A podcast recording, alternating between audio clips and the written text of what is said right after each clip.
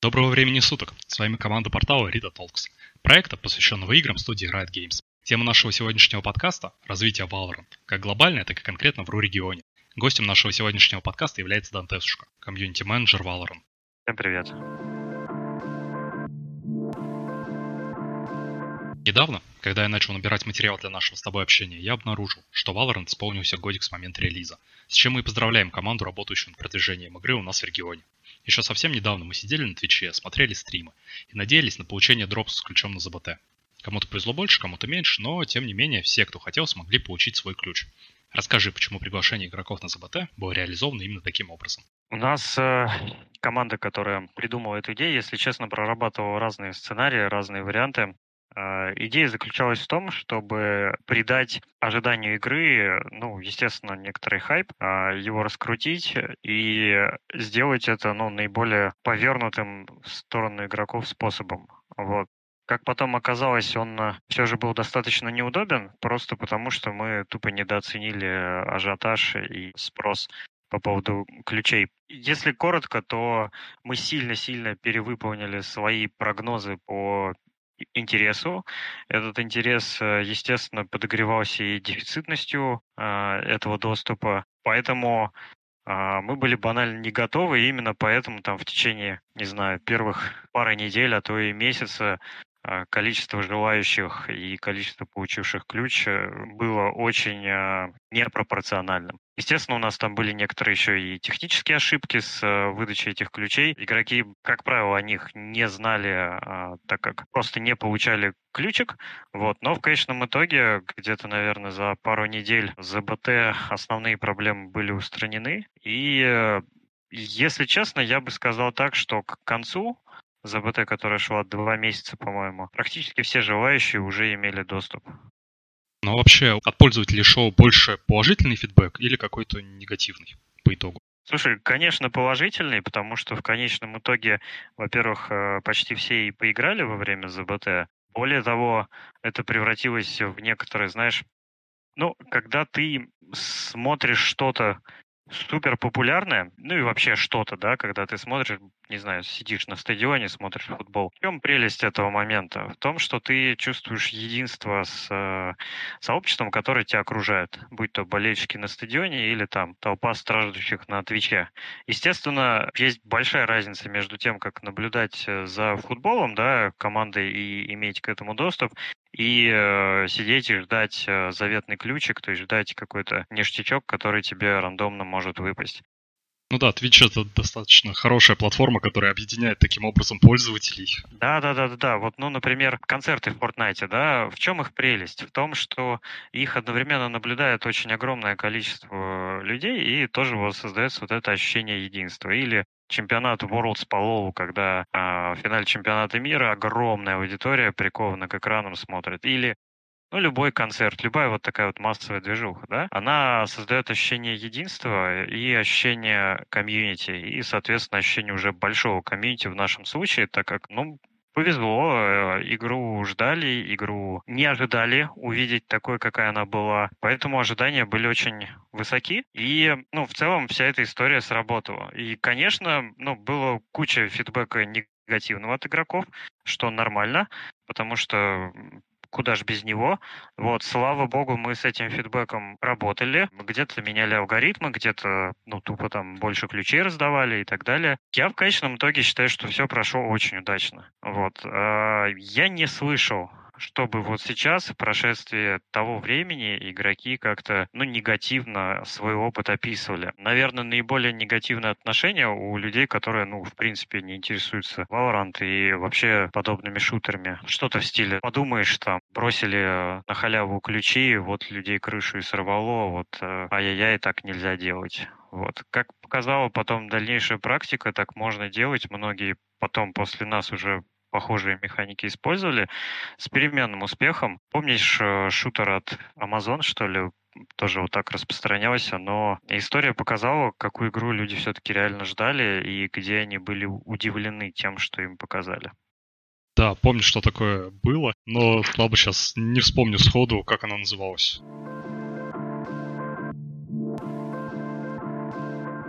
Если смотреть именно с точки зрения ЗБТ, насколько пользователи были активны именно в плане выдачи технического какого-то фидбэка по игре?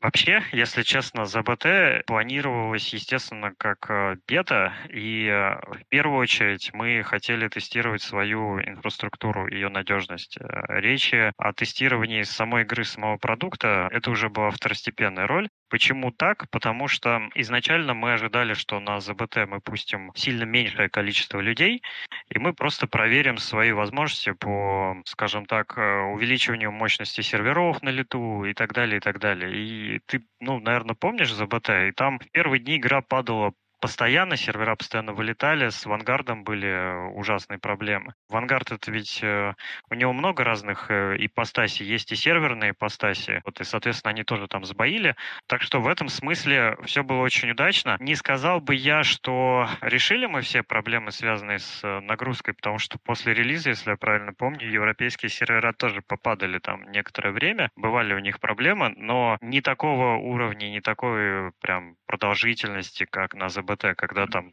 нельзя было играть, не знаю, по несколько часов в день из-за каких-либо проблем.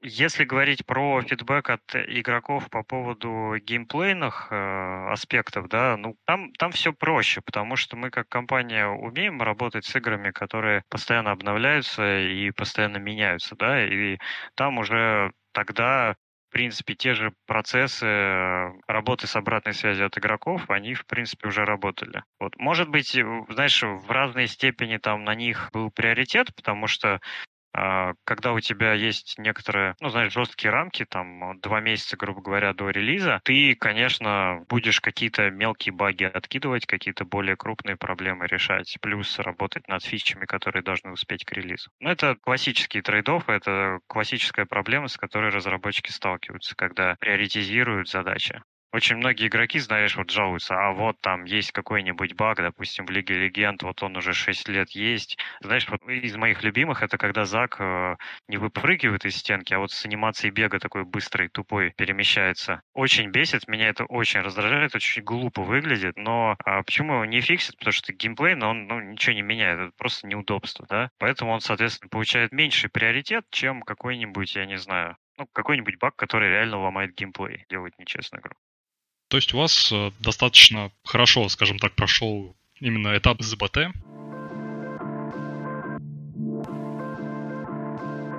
У Riot Games в целом есть большой опыт работы с PBE серверами, отработанный на той же Лиге Легенд. Э, так почему для получения пользователя доступа к PBE Valorant надо там чуть ли не с бубном плясать? То есть есть ограничения в виде аккаунта из Северной Америки, какого-то элемента везения. Зачем так усложнять процесс? Знаешь, ты, может быть, помнишь, как раньше был организован доступ к PBE Лиги Легенд? PBE — это немножечко другая история. Во-первых, это сервер, на котором нам не нужно там иметь э, сотни тысяч игроков. Нам нужно иметь некоторое количество, чтобы адекватно работал матчмейкинг. Во-вторых, это тот э, тип э, сервера, где разработчикам будет полезно получать э, фидбэк своевременно и, ну, хотя бы, знаешь, в их временной зоне. Именно поэтому он сейчас есть, ну, только для Северной Америки, потому что, грубо говоря, ну, представь, что если он есть у нас, не знаю, по московскому времени, да, это значит, что вот сейчас у ребят утро, допустим, ты игрок э, из Москвы, ты нашел какой-то баг, ты там, не знаю, пишешь где-нибудь на английском языке, то есть, там, условно, на Reddit или в Твиттере. Кстати, чуваки, или на форуме там этого ПБЕ, где угодно, где собираются этот фидбэк отлавливать, вот что вот, ребят, что нашел, разработчик это видит, и что он хочет сделать? Он хочет уточнить детали, как воспроизвел, что происходило, что делал. Сможет ли он это сделать? Нет, он будет ждать сутки, когда ты поспишь, э, проснешься, увидишь его ответ и напишет, возможно, то, что он э, хочет действительно услышать. Поэтому это просто неудобно, это медленно, и в этом нет смысла. Если честно, PBE для Valorant, он немножко другой будет э, относительно лиги. Там будут немножко другие вещи тестироваться. Понимаю, что в сообщество очень хочется туда попасть, как знаешь, как в любой какой-то закрытый клуб. Но там не планируется показывать ничего такого суперсекретного, что к этому моменту будет неизвестно. Ну, просто тот же Кайо тоже какое-то время был на PBE. Нет, не путай, не путай. То, что было с Кайо и другими, это не PBE. Это тоже а, не боевые сервера, это, ну, назову их тоже условно тестовый сервер, но у нас очень много всяких разных внутренних окружений. И это специальная среда, в которой мы показываем а, создателям контента, собственно, то, что будет выходить, новый контент. Вот и все. Это, это не ПБЯ. То есть это отдельные сервера для... Да, совершенно верно. И они, естественно, есть европейские, потому что в процессе вот этих ивентов, на которых они видят этот контент, они играют между собой, и, ну, чтобы европейцы играли между собой, в Америке им, к сожалению, нельзя это показывать. С пингом играть 200 в Valorant тяжеловато. С пингом в 200 во что угодно играть, да, проблематично. Да, ты игру не покажешь с таким пингом, а ПБЕ он служит, ну, я уже объяснил, у него очень утилитарная цель, он не для закрытых показов. Там не обязательно иметь что-то там, не знаю, косметику показывать на ПБЕ, да, там имеет смысл оттачивать геймплейные всякие штуки. В этом смысле он просто будет другой и не такой, как в лиге. Вот, ценность его будет немножко другая. Понял, спасибо. Давай тогда перейдем, может, к более насущным вопросам. Можешь рассказать о плане выпуска контента? Чего игрокам стоит ждать в третьем эпизоде? Наверное, нет. Я понимаю, что очень неприятно слышать этот ответ, но мы никогда не тизерим, не намекаем и стараемся не говорить заранее о том, что будет выходить. По очень простой причине. Мы, как компания, очень боимся что-то пообещать и что-то не выполнить. Мы всегда и в лиге, и во всех играх стараемся анонсировать только то, в чем мы уверены. У нас действительно случаются иногда утечки по разным, по миллиарду причин. И я видел много конспирологических теорий, что это мы специально имитируем утечку и так далее. Нет, мы этого не делаем, это бред, нам это не нужно, и наоборот очень больно и неприятно видеть это. Я ничего не расскажу, что вас ждет. Могу только сказать, что точно стоит ожидать. Это примерно такой же темп изменений, который игра претерпела вот за все это время. То есть э, контент будет, будут добавляться герои, будут добавляться фичи, будут добавляться меняется все. В каком временном окне, как часто и что именно, это, к сожалению, не ко мне. И вряд ли кто-то из Riot вам просто так возьмет и ответит. Печально, печально. Кажется, половину вопросов придется отложить.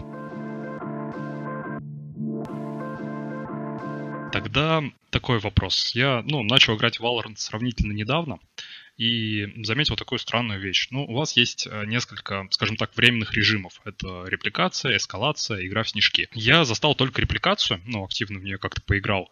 И возник вопрос, а почему есть ограничения на пул чемпионов? Это же вроде как фановый режим. Почему бы не дать пользователю непосредственно потрогать в боевой ситуации всех чемпионов? Если честно, я не знаю точного ответа на этот вопрос, но рискну предположить, что это может быть связано просто с какой-то неудобством просто реализации этого режима в матчмейкинге. Вот. Ну, то есть, грубо говоря, где-то достаточно жестко прописаны условия э, доступности агентов для выбора. Да? То есть, э, допустим, представь себе, что ты разработчик, и ты захардкодил на полигоне да, для стрельбы доступность всех, по-моему, они там все открыты, да, но для всех остальных режимов это правило не работает. И все. И это, знаешь, это похоже на то, на вопрос, а почему в лиге, допустим, в тренировке нельзя всех персонажей там открыть. Если честно, это минорная просто проблема, поэтому я не уверен, что она будет как-то там специально интересоваться разработчиками. Почему? Потому что ты в любом случае, даже если ты хочешь кого-то потренировать, его анлокнуть в целом не очень сложно. И играть будешь все равно на тех э, героях в основных режимах, да, которые у тебя открыты. А познакомиться с э, героями, которые не открыты, ты тоже можешь внутри матча ты там в конце концов наблюдаешь за своими союзниками, пока мертв, ты играешь против этих героев тоже. То есть, ну, это выглядит как такая фича не очень приоритетная. Она прикольная, но не решающая, на мой взгляд. Это опять, знаешь, э, возвращается к разговору там о приоритетах и о том, какой бэклог у этих разработчиков. То есть, что им важнее, вот сейчас вот эту штучку приятную, мелкую запилить или, не знаю, новый режим вообще сделать. И я уверен, что в таком выборе они будут делать ставку в новый режим, чем заниматься такими вещами. В игру с выходом третьего эпизода добавляют Каю. В третьем акте второго эпизода была добавлена карта Бриз. Но есть еще такая важная вещь при игре в шутер, как вооружение.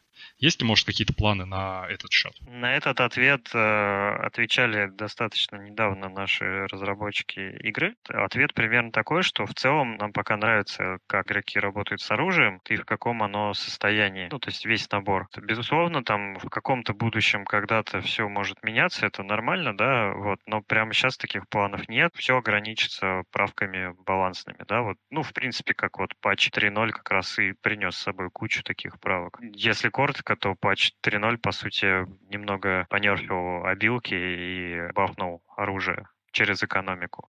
Ну, то есть просто подкрутка цифр в плюс-минус, условно. Ну, не совсем. Там ведь еще и механика стрельбы меняется для разных видов оружия. То есть, ну вот, например, опять же, в этом патче э, поменяли довольно сильно механику стрельбы из пулеметов, да и почти из всего, на самом деле, с учетом буфера задержки при остановке модельки. То есть э, раньше стрельба на бегу для крутых игроков была надежнее. Я, естественно, все равно этих изменений не почувствовал, потому что я играю в своей заслуженной бронзе. Вот. Но пулеметы действительно стали немножко другие. А, как мы знаем, пулемет это скиллкапное оружие, и я ими часто пользуюсь, и я это заметил. Многим игрокам нравятся ивенты. Кому-то из наград, кому-то из-за новых необычных режимов. Стоит ли ждать новых ивентов в третьем эпизоде? Что ты подразумеваешь под словом ивента? Я так понимаю, игра в снежки была добавлена вот в рамках какого-то новогоднего ивента. Угу. Может, что-то такое с каким-нибудь э, мини-батл пассом тоже как ты видел на примере вот празднования первого года, это возможно. Это возможно уже сейчас технически, это уже сейчас добавляется. Стоит, наверное, ожидать это в будущем. Я не могу ничего сказать по поводу частоты, там, объема контента и так далее. Вот, но тут все довольно просто. Эта фича уже реализована, это значит, что она будет когда-либо повторяться в каком-то виде. По поводу, скажем так, регионализации э, подобного контента. То есть все ивенты — это исключительно инициатива главного офиса студии, или у нас для исключительно РУ-региона тоже могут проводиться какие-то свои ивенты?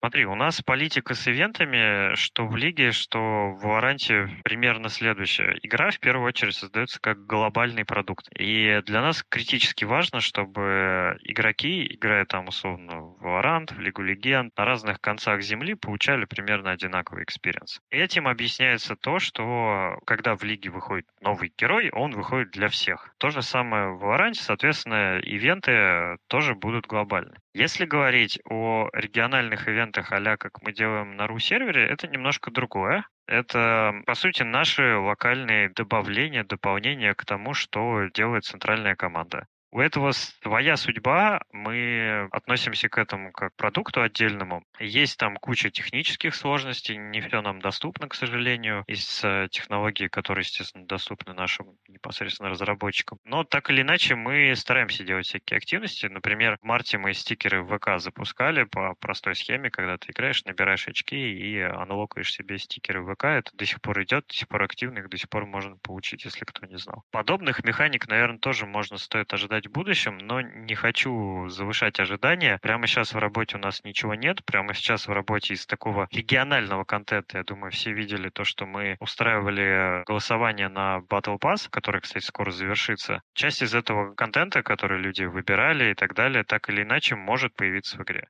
Игра до сих пор очень молодая. Я думаю, мы в будущем э, будем много что пробовать. Где-то это будет успешно, где-то нет. Успешное, соответственно, будет повторяться, неуспешное будет не повторяться. То есть экспериментов ожидать стоит. Не хотел бы завысить сейчас ожидания и сказать, что да, вот, конечно, обязательно будет, как в лиге, там будем лупить локальные ивенты и так далее. Не факт, вот, но мы это присматриваемся, думаем, может быть, что-то интересное выкатим. Следующий вопрос как раз по поводу боевого пропуска сообщества. А в каком формате и когда он может быть представлен? Я думаю, не раньше четвертого эпизода. По-моему, это даже анонсировали. В каком э, формате, пока мы сами не знаем. А дело в том, что вот те концепты, которые игроки будут выбирать, они, естественно, будут претерпевать изменения. И, естественно, в конечном итоге там команда разработки сделает свой выбор в пользу каких-либо объектов из них. И тут, знаешь, какая интересная история. Мы хотели двух зайцев убить одной пулей, но не факт, что это получится. То есть, грубо говоря, мы хотим, и чтобы в играх был контент контент, с которым себя могут ассоциировать игроки из определенных регионов, и в то же время, чтобы он был понятен всем остальным. И вот здесь посложнее, потому что условно есть, э, ну вот, например, у нас банка сгущенки, да, э, брелочек, он, я думаю, очень хорошо резонирует со всем, скажем, постсоветским пространством за вот этот культовый дизайн, да, который, слава богу, не закопирайчен. Это что-то по уровню проникновения похоже на банку супа Кэмпбеллс, если понимаешь, о чем я. Но при этом она, ну, ничего не скажет, там, не знаю, американцам, да, или бразильцам каким-нибудь. С другой стороны, есть какая-нибудь матрешка, которая, в принципе, ну, немножко такая уже клюквенная, да, или там э, медведь с баяном, да, играющий. Это клюква, это тот образ, знаешь, русских, который хорошо известен как раз в западной культуре по всему миру. Он не ассоциируется у нас, у самих себя с Россией или уж там вообще с другими регионами, с другими странами, не знаю, там Казахстан, да. Казах не скажет, что для него медведь с э, ушанкой и с э, балалайкой это вот прям что-то родное, национальное. Нет, конечно, вот, но это тоже тема, которая понятна, и она тоже, знаешь, она противоположна вот этой сгущенке тем, что она не очень локальная на самом деле, но при этом она супер понятна всему миру. Вот такие есть сложности, такие нюансы, какой будет выбор у команды и как они изменят э, эти концепты, сколько их они добавят, я пока не знаю, мне кажется, еще пока никто не знает, тем интереснее будет ждать. Ну да, мое сердечко украло «Играю на картофелине». Восхитительная просто картинка. Отличный пример, да. Вообще ничего русского в этом нет. Э, при этом сама по себе, ну, все понимают, это интернациональное, да, это интернациональный мем геймеров. И в некоторой степени даже проблема. Да, да, да, да, да. Подожди, то есть ты хочешь сказать, что боевой пропуск сообщества СНГ это что-то локальное, то есть это не общее по всем регионам движуха, скажем так, а именно от СНГ будет добавлен этот боевой пропуск? Или это все-таки компиляция из нескольких регионов своих каких-то, ну, условно, тех же банок супа Кэмпбелл? Смотри, все регионы проводили аналогичные голосования. Каждый регион готовил концепты сам. К сожалению, мы были вынуждены их предложить сами, а не пойти к сообществу и спрашивать их идеи. Я уверен, что идеи были бы гораздо лучше, но, к сожалению, там, знаешь, такая серая зона получается с точки зрения авторских прав. Получается, что концепт предложил человек, не работающий в компании. Это, ну, то, что мы не можем себе позволить. Вот, соответственно, нам пришлось, к сожалению, предложить самим концепты и уже дать выбор сообществу. Это делалось во всех регионах. Регионы там были разделены не по серверному принципу, да, тогда бы мы были все в рамках какой-то большой одной европейской движухи. Нет, а скорее по языковому и культурному, и там у нас э, СНГ выделен как отдельный регион, который очень часто внутренне называется Россия, но только потому, что так проще коллегам западным обозначать вот эту совокупность стран, которые если честно, и СНГ нельзя назвать уже, потому что политика и геополитика сложная штука. То есть э, все концепты были предложены именно художникам компании. Концепты были предложены конкретно нами, то есть сотрудниками московского офиса, и э, художник нарисовал, даже ну, здесь локальный, местный, это не те ребята, которые будут физически потом вот контент в игру добавлять, там еще будет не одна итерация по этим предметам перед добавлением в игру. То есть пока все, что вы видели вот в этих голосовалках, это все, что делали как раз региональные офисы типа нашего. Центральная команда и команда игры Valorant, она к этому пока не касалась, она нас попросила это сделать, попросила начать собирать концепты. В вашем комьюнити наверняка есть много талантливых 3D, 2D художников и концепт-художников. Ты уже частично ответил на этот вопрос, но все-таки. У них есть много очень крутых а, стилизованных моделей оружия. Проводится ли какая-то работа с ними? Возможно ли добавление их скинов в игру? Ну, если не учитывать вот эту вот серую зону авторских прав. Мы ее, к сожалению, не можем не учитывать. Я попробую сказать так, что когда создается какой-то облик, образ или что-то еще, художник э, внутри компании, безусловно, черпает вдохновение э, из разных вообще вещей, из других игр, из, э, не знаю, окружающего мира, из фанартов. Come on, это художник. Все, что он видел, у него создает какую-то его картинку в голове. Безусловно, наши художники, наши креативные товарищи следят за фанартом, потому что, ну, по сути, люди, которые создают фанарт, и есть вот сообщество художников, да, может быть, там кто-то из них не настолько профессиональный, чтобы вот прямо сейчас, здесь, сейчас работать в компании, а бывают и просто профессионалы, которые просто творят для души и что-то там делятся какими-то работами наружу. Юридически мы не имеем права использовать чужой фанарт. У нас даже был случай, когда случайно на статье я не помню, о чем была статья. По-моему, о том, что мы будем публиковать рейтинг игроков в вебе. И в этой статье на фоне было, знаешь, такой, ну, splash art Омана, но это был не наш splash art, это был фанарт. Товарищ сделал, по сути, обои с Оманом на базе наших артов, скомпилировал их на ну, подходящий фон, который ему показался крутым. Возникла простая вещь. Э, в какой-то момент вот эти подборки фанартов оказались у нас на там, корпоративном драйве, ну, потому что у нас там очень много всего лежит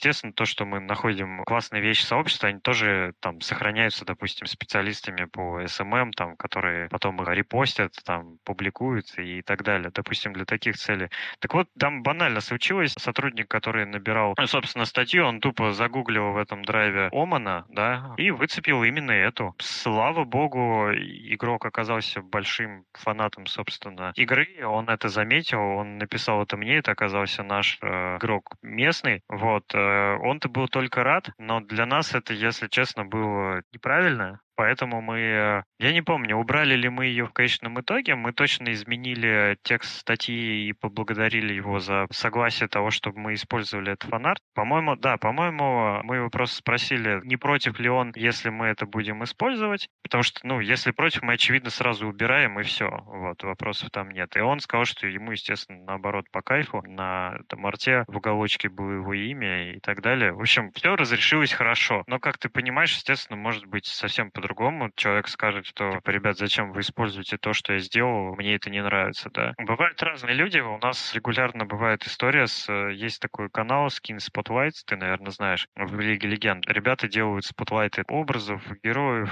Их видео очень популярные, и они настолько популярны, что иногда, когда у нас там, не знаю, монтажеры нарезают какие-то ассеты или агентства, которые работают над материалами, они случайно вставляют его видео, а не наши. Вот. И это проблема, потому что там товарищ товарищу это не нравится, и на самом деле справедливо не нравится, потому что мы не должны этого делать. Это все делается не намеренно, случайно, но каждый раз... При мне это уже случилось, наверное, раза три вот за мою пятилетнюю карьеру в Riot. Это было очень глупо, потому что каждый раз делают разные команды, каждый раз нам приходится краснеть, стыдливо извиняться и менять э, свои ассеты.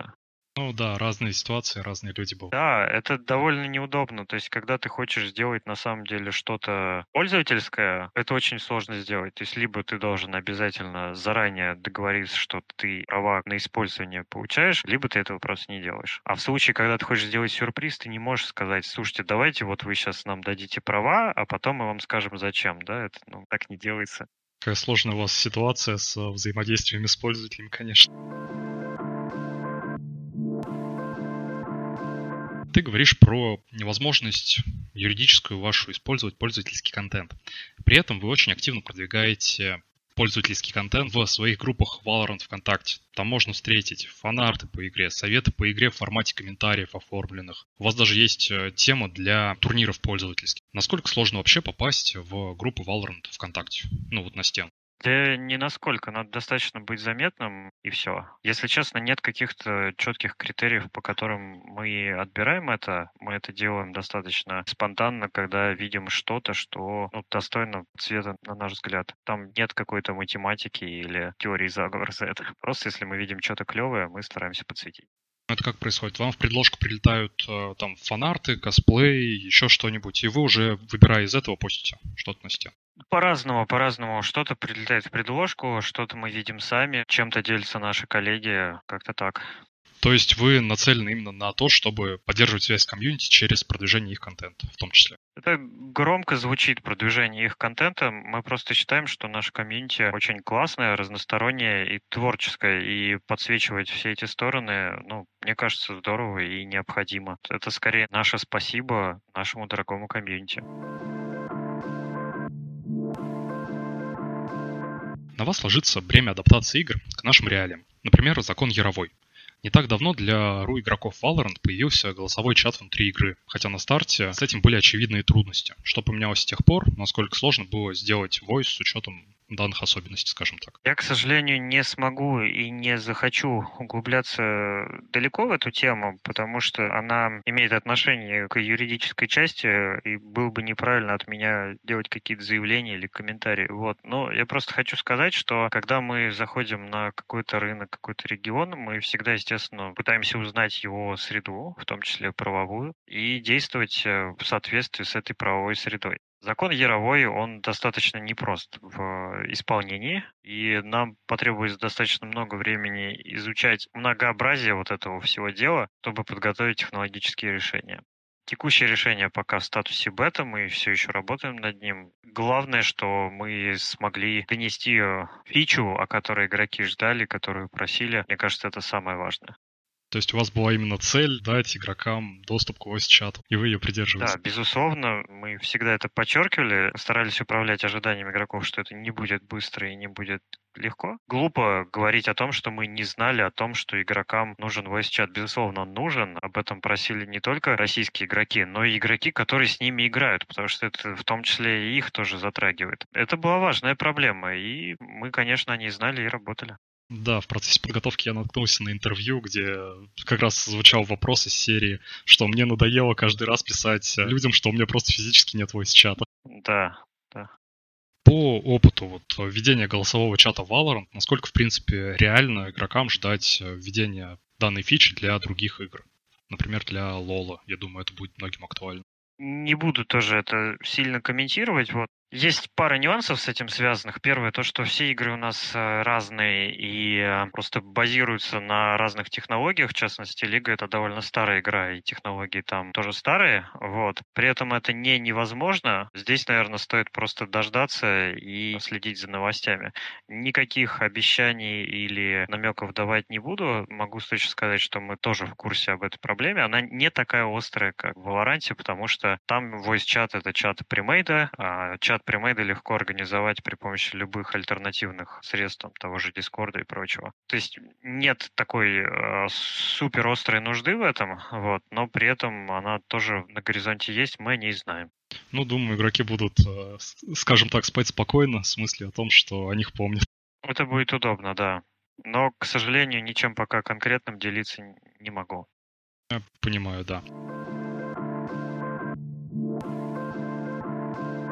На данный момент я так понимаю, что есть один общий, так скажем, годовой чемпионат, это Valorant Champions, в рамках которого есть Masters несколько этапов и Challengers несколько этапов. Как э, команде попасть в Challengers?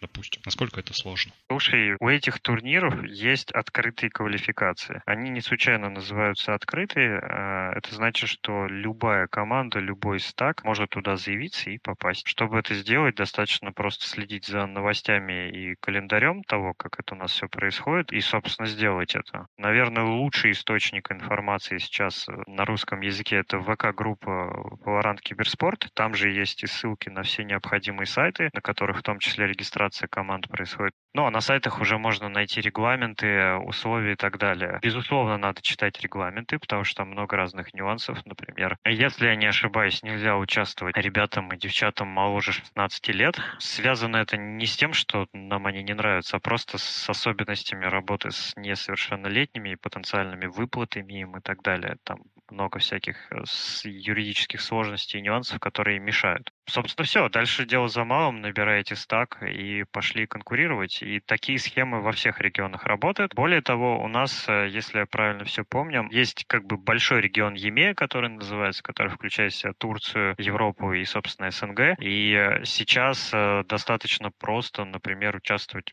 турецких квалах или в европейских квалах. Надо просто иметь в виду, что там есть нюансы, связанные с выбором серверов, но в целом по-моему, у нас там практически не осталось каких-то блокеров э, в части э, резидентства, например. Вот. Так что пути открыты вперед, и это уже официальные соревнования. Я уж молчу про неофициальные всякие турики, которые проходят, которые, ну, назову их комьюнити турнирами, да. Они, естественно, гораздо меньше, они, естественно, не имеют какой-то связи с э, основным киберспортом, вот, но они, наверное, хороши для тренировки и хороши для просто понимания, так, что такое киберспорт Valorant, потому что он сильно отличается от соло-матчмейкинга и вообще обычной игры. Это немножко другое. Примерно так же, как киберспорт лиги отличается от э, просто челленджеров э, и мастеров. В смысле соло-скилла. У вас вроде как даже есть отдельная тема, возможно, если я не ошибаюсь, с календарем. Сейчас у меня просто сообщество ВКонтакте почему-то не хотят открываться. Ты имеешь в виду комьюнити, да, турниров? Да, да. Да, да, да, да, она есть. Э, у нас э, эта информация тоже в нашей ВК-группе. ВК-группа для нас это основной сейчас канал социальных сетей. Ну, просто потому что ВК самая популярная соцсеть на нашей э, территории. Есть еще и Дискорд, в котором, по-моему, тоже что-то постится по этой теме специально. Ну и, безусловно, есть Твиттеры и прочее, которые служат для, по сути, кросс-поста того, что у нас во ВКонтакте выходит. Поэтому, да, самый простой способ — это следить за новостями, следить за новостями в социальных сетях, потому что они, ну, наиболее, что ли, актуальные, часто и быстро обновляющиеся. Вот. Там же легче всего найти себе команду, тиммейтов, просто друзей. Я немножко поизучал квоты, пока был еще предыдущий этап мастерс, и заметил, что с Турции представлено три команды, с э, Европы четыре, а с СНГ всего одна. С чем это связано и возможно ли увеличение квот для СНГ игроков? Ты, наверное, вот как раз не следил за новостями. Поясню. Значит, у нас есть э, глобальный вот этап нашего Valorant Champions Tour, по сути, чемпионат мира, куда проходит, по-моему, 10 команд. Из них Европа поставляет 4 команды. Соответственно, эти 4 команды определяются в мини-турнирчике, в котором раньше участвовало 8 команд с э, распределением, как ты сказал. Было сломано много копий по поводу того, почему вот так, 4-3-1, но сейчас, наверное, бессмысленно это обсуждать, потому что сейчас формат тупо изменился, и сейчас вот в этом мини-турнире, в котором разыгрываются 4 слота от макрорегиона на, назову это, чемпионат мира, участвуют 10 команд или 12 Короче, от э, Турции и СНГ по три команды, и от Европы, по-моему, шесть. Вот. Я сейчас могу ошибиться, но как раз вот в ВК-группе Valorant Киберспорт э, можно покопать новость, она выходила уже достаточно давно. Сейчас идет локальный мастерс СНГшный, в котором разыгрываются первые две путевки на вот этот плей-офф. После него будет повтор, и еще один этап, в котором еще одна путевка разыграется. Вот такая вот схема. Очень сложно на самом деле. Слушай, она не так сложна, когда ты это поймешь, но суть в том, что вот эта несправедливость по отношению к нашему региону устранена. Сейчас мы резко увеличили свои шансы и квоты, да, соответственно, в отборе на чемпионат мира. Это здорово. Остается только пожелать игрокам за СНГ удачи в таком случае. Надеюсь, они покажут классный результат, потому что команда у нас и правда хорошие, игроки крепкие. И, если честно, игроки из региона, которые играют в других командах, а их очень много. Все, наверное, знают FPX, но есть еще и Терки из Фанатика, есть э, Килес из э, который, по-моему, украинец. Вот. В общем, их много. Таких игроков много, за ними следите, поддерживайте их, и ребятам будет очень приятно. Помимо вот этого вот глобального чемпионата, есть ли еще какие-то официальные турниры на данный момент? Есть. А, есть э, инициатива для женских команд. Она пока только ограничивается Северной Америкой, но мы планируем ее распространять возможно, в видоизмененном виде, но и на Европу и так далее. Проходят разного рода турниры региональные, вот. Но тут ключевой момент в том, что если ты хочешь попасть вот в, в большой киберспорт, который приведет к регалиям, которые, ну, потенциально приведет к регалиям, которые имеют значение, типа чемпионат мира и так далее, да, на мировом уровне, то это вот Champions Tour. Он для этого и создан. Если тебе интересен просто киберспорт, как в смысле турнирная экосистема, турниров самих всего много, от комьюнити турниров до спонсорских турниров, до наших небольших региональных турниров, которые тоже проводятся. Надо просто за ними следить и участвовать. Для нас основной и главный это Valorant Champions Tour. Это вот та система, та иерархия турниров, которую мы хотим поддерживать и э, на которую будем делать фокус. А есть ли турниры, ну, скажем так, еще помладше, вроде студенческих лиг? Я, насколько знаю, это достаточно популярная штука в, ну, во всяком случае, в лоле. Они есть, они разные. Официальных от нас пока нет в нашем регионе, например. При этом были какие-то турниры, которые мы поддерживали. Я сейчас сходу не вспомню, вот, но они были не, скажем так, не международные или не там всероссийские. С ними есть сложности. Дело в том, что для того, чтобы проводить такие вот, допустим, всероссийские какой-нибудь турнир студенческий, да, тебе нужно партнериться с большим количеством организаций, и это не очень удобно, если честно, потому что очень не хочется тебе как компании иметь какого-то одного партнера, который оказывает тебе услуги и помогает это организовать. У меня, кстати, есть классный пример, это Red Bull. У нас был Red Bull Campus Clutch, который, по сути, представляет собой то, о чем ты говоришь. Это турниры для студентов и так далее. Он прошел, он прошел в целом достаточно успешно, вроде там даже наши команды, ну, достойно себя показали, но на мой взгляд, у него было несколько больших недостатков в организации, в частности, вот этот принцип, по которому ты собираешь команду. Чем больше ты ставишь ограничений людям, тем сложнее им в нем участвовать. А если ты не заметил, то вот у нас, по сути, ограничения, они идут к рангу, к возрасту и к резидентству, вот, по-моему, уже даже убрали это в э, регламентах. В Red Bull Campus Clutch это все изначально было ограничено, по-моему, чуть ли не вузом, то есть ты мог собрать команду только в рамках одного вуза. Потом, по-моему, городом или областью, что-то типа того они переделали. И это было правильно. Почему? Потому что не всегда в рамках одного вуза ты можешь себе подобрать э, команду того уровня, того уровня коммуникации, который ты хочешь. И вообще говоря, если ты добавляешь такое условие, то ты ставишь игроков в очень неудобное положение. Потому что, а что если у меня я единственный, там, не знаю, Immortal, допустим, э, в ВУЗе, а все остальные играют на бронзе? Мы не сможем соревноваться ровно, это будет нечестно. Поэтому вот студенческие всякие соревнования — это хорошо, но, наверное, хорошо, если их там ограничиваешь как-то возрастом, может быть, может как-то еще. Ограничивать территории их не всегда честно. Ну, это да. И помимо того, в рамках именно студенческой команды а, возникают еще дополнительные проблемы. То есть я учился в Московском авиационно-технологическом МАТИ, и ходили слухи, что у нас где-то существовала команда по киберспорту, ну, киберспортивное такое вот а, отделение. Где оно, я вообще не знал, и никогда не видел какого-то набора. То есть, может быть, они там как-то по закрытым каналам набирали себе людей, но в открытую такие объявления найти просто сложно. Это тоже, ну, поинт задуматься над э, организацией команд вузовских именно. В плане их какого-то пиара, что ли, привлечения привлечение людей, просто банально мысли о том, что, эй, чуваки, у нас есть такая вот инициатива. Давайте поддержите нас, вы можете попробовать увеличить свой скилл, скажем так.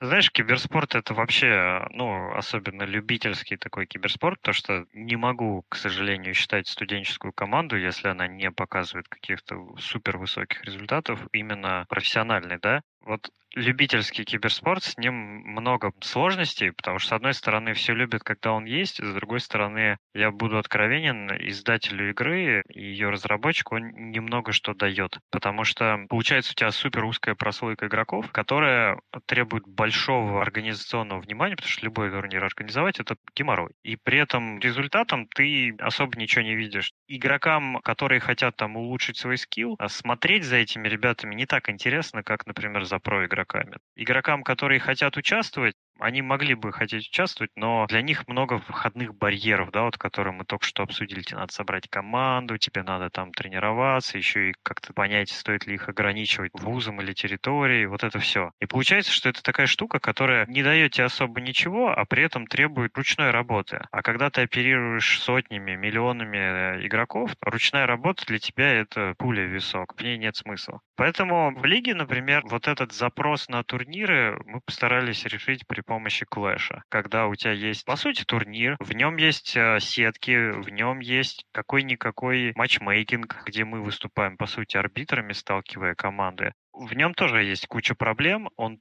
тоже интересен небольшой части аудитории в силу того, что тебе требуется собрать команду, потратить кучу времени и ресурсов на организацию, а потом клэш еще упадет и ляжет на выходные, а все уже все планы себе поменяли. Но, тем не менее, он в конечном итоге в лиге работает, э, и вот этому сегменту игроков, которые хотят этого, наверное, для них это лучший способ, потому что ты можешь сделать турнир сразу на сотни тысяч игроков, и они сразу получат вот этот вот experience игры. Там действительно высокий довольно уровень, особенно если команды с высоким соло-рейтингом. Как мы в Валоранте будем отвечать на такой запрос массово, я пока не готов поделиться никакими инсайтами, так что следите за новостями.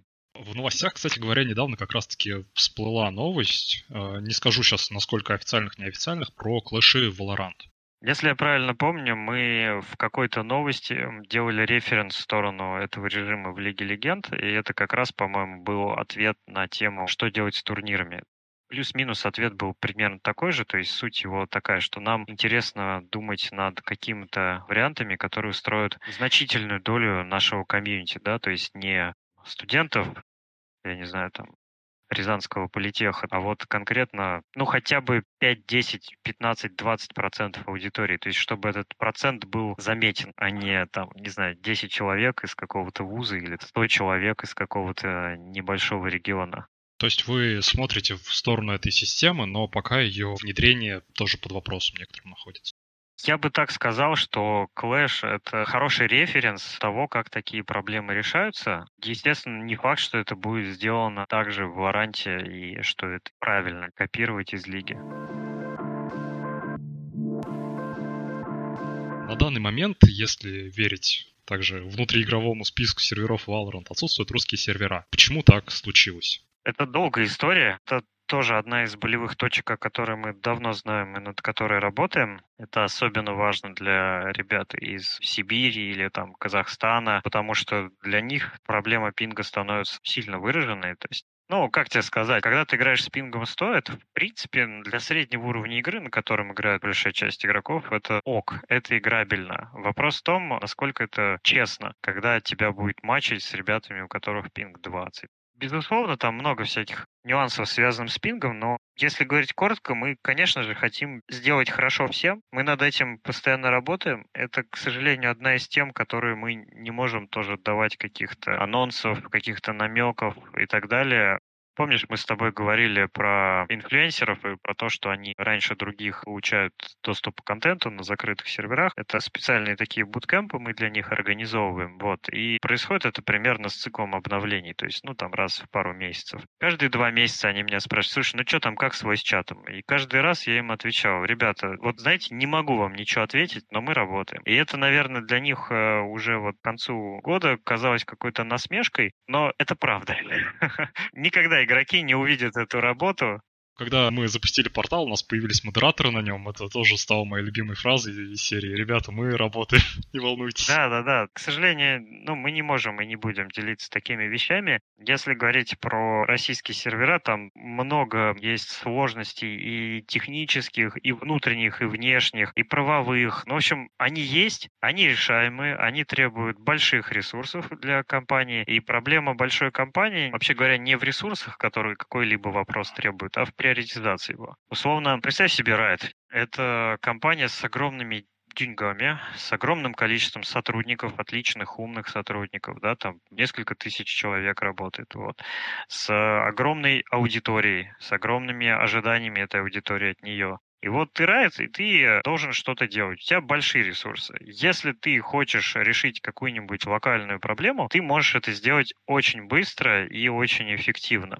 Но у тебя этих проблем очень много, и ты их обязан взвешивать. И ты, когда их взвешиваешь, ты их приоритизируешь, и приоритизируешь по простой довольно логике, что дает наибольший импакт для наибольшего количества игроков, и сколько это стоит. Стоит, я имею в виду даже не деньги, а скорее время, усилия, что-то вот типа того. И каждый раз ты делаешь этот выбор, каждый раз ты принимаешь какие-то решения. Собственно, все. Собственно, в этом и проблема, и сложность работы в любой большой организации. Тебе приходится делать выбор постоянно. Еще такой вопрос. А, у вас же наверняка есть где-то подсчет, а, скажем так, среднего ранга по пользователям. Какой сейчас средний рейтинг Valorant и для РУ региона он как-то отличается в лучшую, в худшую сторону? Он никак не отличается для РУ региона. А у нас достаточно много игроков, чтобы эта выборка была репрезентативной и совпадала, в принципе, с, с среднемировой. Хм, чтобы интересненького рассказать про это. Ну, во-первых, у нас есть эта стата. Не уверен, что мы ей когда-либо прям публично делились, но в целом Ее можно поискать э, в открытых источниках. Есть уже куча сайтов, которые API наш парсит и тоже дают оценку, которая, в принципе, похожа на реальное распределение. Если я правильно помню, это распределение сильно отличается от Лиги Легенд. Условно, быть сильвером в Валоранте — это круче, чем быть сильвером в Лиге Легенд, например. Из каких-то интересных инсайтов, ну, наверное, поделюсь, знаешь, чем? В макрорегионе Европа, в котором там есть вот эти 500 радиантов, Россия одна из самых наибольших долей радиантов среди э, населения неправильно говорю, я сказал Россия, я имею в виду СНГ. У нас э, много радиантов из Турции, в которой игра супер популярна, и там огромная аудитория, если честно, относительно вообще всей Европы. У нас э, много радиантов из Северной Европы, типа Швеции, и много радиантов из СНГ региона. Это интересный инсайт на самом деле. Да, это очень здорово. Тогда, наверное, самый странный вопрос и самый последний вопрос в рамках данного подкаста. Во время подготовки я искал много разных новостей по Valorant и наткнулся, да даже не один раз, на Valorant Mobile. Сначала я не хотел в это верить, пока не нашел подтверждение в официальном твиттер-аккаунте Play Valorant. Это репост новости из Катаку. Известно ли на данный момент что-то по игре и как так случилось, что мобильная Valorant смогла обогнать какой-то степени порт на PlayStation, Xbox или даже macOS? Мы действительно подтвердили работу над ним. Игроки спрашивали у нас про вообще платформы с момента ЗБТ, с момента, когда мы начали рассказывать об этом игрокам. История в этом довольно простая. Мы как компания Естественно, всегда очень много занимаемся разработкой различных прототипов, различных вещей, которые, возможно, никогда и не увидят свет. Поэтому мы не любим о них говорить, потому что ну, очень много что откладывается в очень долгий ящик или, например, закапывается. Ну, например, я лично играл в одну игру, которая вот не выйдет. По крайней мере, очень, очень не скоро. Мобильные игры, ты знаешь, к ним есть предубеждение такое, что, ну, это казуальщина, это несерьезно. И вообще, знаешь, в мире игр очень интересные тенденции сейчас наблюдается. Он давным-давно перестал быть, знаешь, таким маленьким, уютным, гиковским мирком, в котором ребята обсуждали, я не знаю, там, Ultima Online. Да, бери круче там спидраны там Quake или Quake 3 Arena, вот это все. Игры стали огромным бизнесом. Они уже больше, чем кино. Они уже интереснее и сложнее, чем кино. Они дают огромный experience. Вот. Ну и, соответственно, аудитория игр тоже стала огромной. И теперь представь эту аудиторию как, ну, какие-то страны, да? И вот представь себе страну под названием DTF.ru или Cybersport.ru, аудиторию этих изданий. Если ты зайдешь на DTF, то ты узнаешь, что Оказывается, консольные игры даже в России и СНГ очень популярны, их много. В основном играют, конечно, на Sony PlayStation, но Xbox тоже очень любит. Да и в это в Nintendo тоже парятся, жарятся. Вот. И синглплеерные игры — это правильные игры, а все остальные игры — это зашквар, отстой, бездумные, короче, машины по высасыванию денег э, для школоты и нищих людей. Если ты зайдешь на Cybersport.ru, то ты узнаешь, что игры на самом деле, там есть две игры, это Dota 2, ну и Counter-Strike, когда в Dota 2 отменяется International. И потому что это самые великие киберспортивные игры, и больше другие игры, ну, они просто существуют, чтобы, знаешь, оттенять их величие.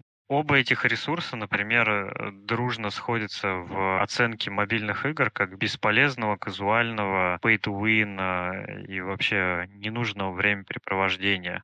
Все это, естественно, полная ерунда, и э, мир, он устроен сложнее, круче, богаче, интереснее. Вот мобильные игры сейчас дают больше аудитории в разы, чем ПК. Немножко больше уже, по-моему, выручки, чем ПК-игры. Они перестали быть казуальными. Безусловно, казуальные мобильные игры есть, но уже давным-давно есть там замечательные игры типа не знаю, Call of Duty, например, последняя шикарная на мобиле, PUBG, Fortnite, ну вот сессионные игры. Есть замечательные сингловые игры. Я очень люблю Valiant Hearts, например, отличная игра, которая на всех платформах вышла, она шикарная. Кстати, на телефоне она играется чуть ли не лучше всего, на мой взгляд, потому что очень удобно такие вот платформеры там проходить. Есть э, шикарные игры типа Monument Valley, которые, знаешь, ты в них на ПК не можешь поиграть, потому что у тебя нет вот этой вот модели управления, которая тебе позволяет создать создать мобильное устройство или игры, в которых э, используешь гироскоп, там, телефон и так далее, и так далее. То есть mobile как платформа — это огромный рынок, его глупо игнорировать. Э,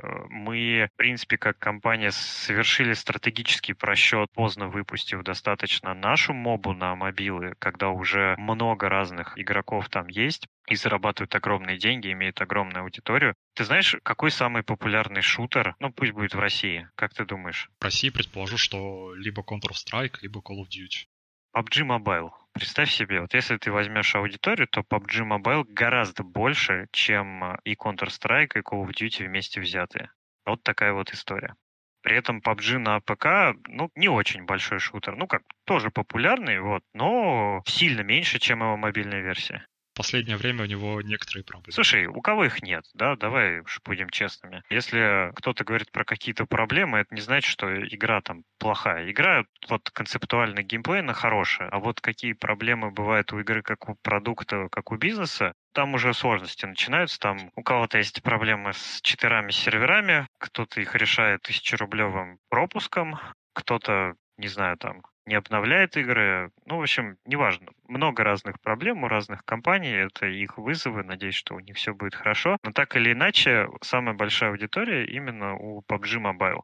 И это должно ну, тебя натолкнуть на мысль, а почему мы не игнорируем мобильный рынок. Потому что это лакомый кусочек. Мобильные игроки, вот стереотип того, что это казуалы, которые это ряд складывают, это бред. Это уже давно не так. Кстати, мобильный киберспорт тоже очень интересная тема. Это та штука, которую, знаешь, я как такой бумер, я бы сказал, я его особо не замечал никогда, а он сейчас уже, ну, не меньше, в принципе, чем э, кашный киберспорт. А если брать какие-нибудь дисциплины, то он гораздо больше, чем, я не знаю, там, Дота, наверное, с точки зрения просмотров и денег спонсоров, которые это все собирают. Ну, не знаю, после чемпионата по Тетрису меня сложно чем-то удивить. Кстати, достаточно интересное зрелище, хочу заметить. Но для меня мобильный гейминг скорее не какое-то казуальное увлечение, а просто в некоторых ситуациях боль. То есть, если на компьютере у тебя есть вполне конкретные органы управления, то есть клавиатура, мышь с понятными тактильными ощущениями, с понятным откликом, то на телефоне жать вот в эти вот кнопочки для меня как-то непонятно, честно говоря. А ты в Wild Rift играл? Wild Rift нет, еще не этот, не дошел. Ну, вообще в Лигу Легенд ты насколько погружен?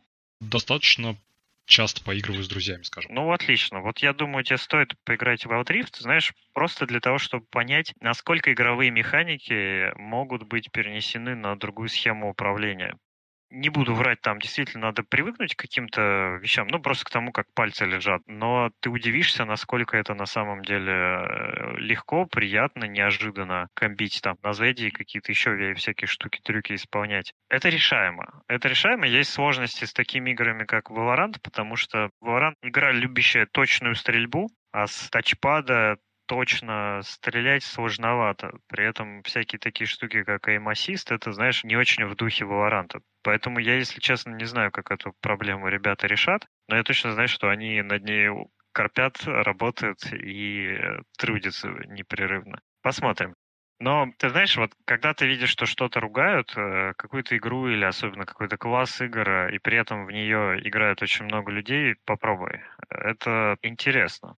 Это реально интересно. Вот а, Wild Rift, по-моему, отличный пример того, как ты, знаешь, садишься на это, думаешь, ну, блин, ну, сейчас будет какая-то это, неудобно будет. Вот. И как ты потом такой, знаешь, сидишь и понимаешь, что ты дома на самом деле. Тебе все удобно, все тут как, как везде, все понятно.